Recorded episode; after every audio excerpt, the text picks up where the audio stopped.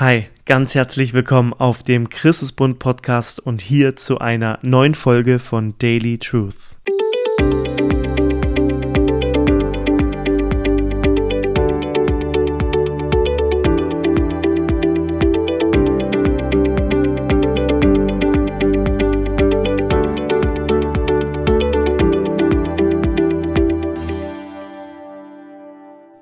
Bei der letzten Geburt eines kleinen britischen Prinzen schickten Fans pro Minute 25.000 Tweets raus in die Welt, wo sie ihre Gedanken und Meinungen kundtaten zu diesem Baby. Wir sind da heutzutage ähm, sehr gut und sehr schnell darin, große Neuigkeiten schnell zu verbreiten auf den verschiedensten Kanälen, gerade wenn es um so, ähm, ja, so Königskinder geht, so royale Kinder geht.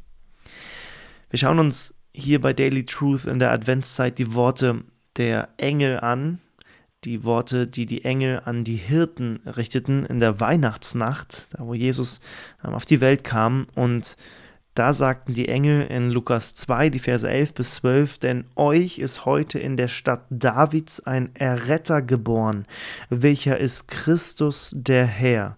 Und dies sei euch das Zeichen. Ihr werdet ein Kind finden, in Windeln gewickelt und in einer Krippe liegend.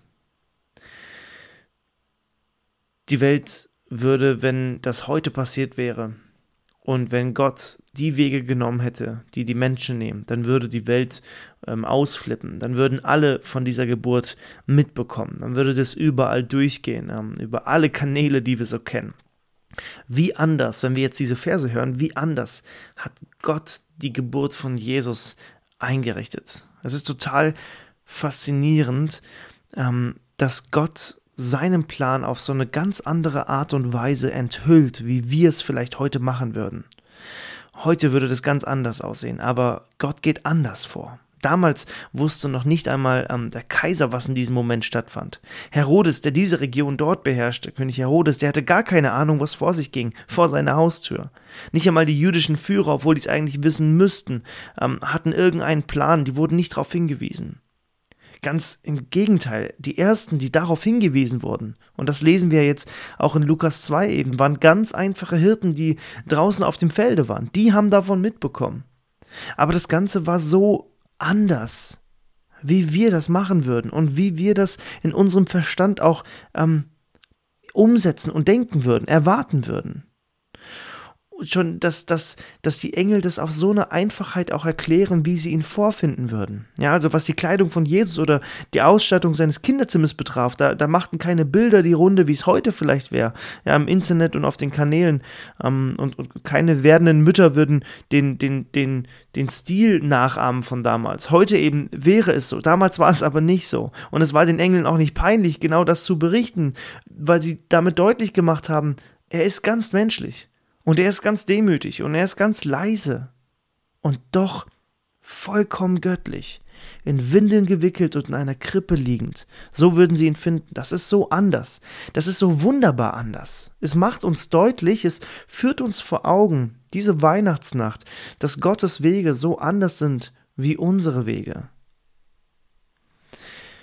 Das war nicht nur ein weiteres Baby nicht einmal ein, ein weiterer Prinz, der verschiedenen Traditionen entsprechend angekündigt wurde. Gott machte die Ankündigung auf seine eigene Art. Und so handelt Gott immer. Gott hat immer seine eigenen Wege. Und das heißt eben, dass ich sie so oft auch nicht verstehen werde, vielleicht auf den ersten Blick nicht nachvollziehen werde oder es vielleicht aus meiner Sicht so anders machen würde. Aber die Frage ist, ob ich äh, diesem himmlischen Vater, diesem souveränen Herrscher vertraue. In Römer 11 heißt es, Vers 33, wie unerforschlich sind seine Gerichte und unergründlich seine Wege. Nicht zu erforschen, nicht zu ergründen, diesen Gott kann ich kennenlernen. Die Bibel offenbart ihn uns, führt ihn uns vor Augen. In diesem Kennenlernen werden wir weiser, können wir mehr auch uns sehen, wie wir sind im Vergleich zu diesem wunderbaren großen Gott.